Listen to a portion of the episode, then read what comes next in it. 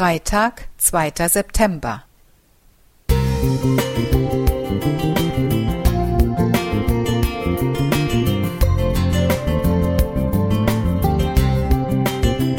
Ein kleiner Lichtblick für den Tag.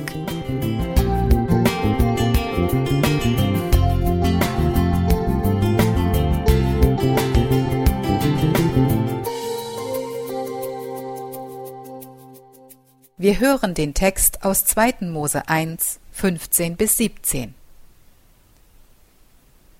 Und der König von Ägypten sprach zu den hebräischen Hebammen, von denen die eine Schifra hieß und die andere Pua, Wenn ihr den hebräischen Frauen bei der Geburt helft, dann seht auf das Geschlecht.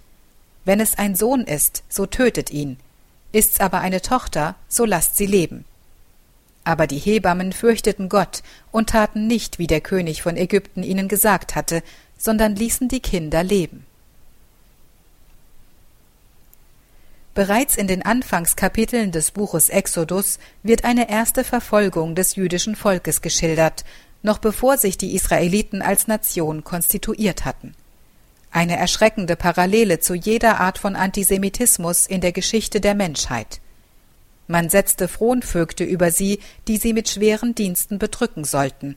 Vers 11. Vernichtung durch Arbeit, brutale und wirksame Methode bei allen Genoziden dieser Welt. Und es kommt uns der zynisch formulierte Schriftzug über dem Eingang des Vernichtungslagers Auschwitz in den Sinn Arbeit macht frei. Noch viel effektiver lässt sich ein Volk vernichten, wenn man von vornherein seine Nachkommen tötet. Dieser Befehl erging vom ägyptischen Pharao, und als er nicht befolgt wird, lässt er die beiden Frauen holen. Warum tut ihr das, dass ihr die Kinder leben lasst? Vers 18. Was für eine unfassbare, schreckliche Frage. Aber die Hebammen fürchteten Gott. Zwei Frauen, die nicht gemordet haben, trotz Tötungsbefehl. Sie riskierten ihr eigenes Leben, um die Neugeborenen zu retten. Zivilen Ungehorsam nennt man das heute. Ich habe nur Befehle befolgt, sagten die Massenmörder der Nazis, die bei den Nürnberger Prozessen vor Gericht standen. Doch wenn ein Gesetz unmenschlich ist, dann darf man es nicht befolgen. Weil die Hebammen Gott fürchteten, gab er auch ihnen Nachkommen. Vers 21. Zwei hebräische Frauen, deren Namen uns überliefert sind und die in die Geschichte eingegangen sind, weil sie einen Mordbefehl nicht ausführten. Am 2. September mit der Kapitulation Japans endete 1945 der Zweite Weltkrieg. Dieser Tag gibt Anlass, auch an die Menschen zu denken, die nicht gemordet haben.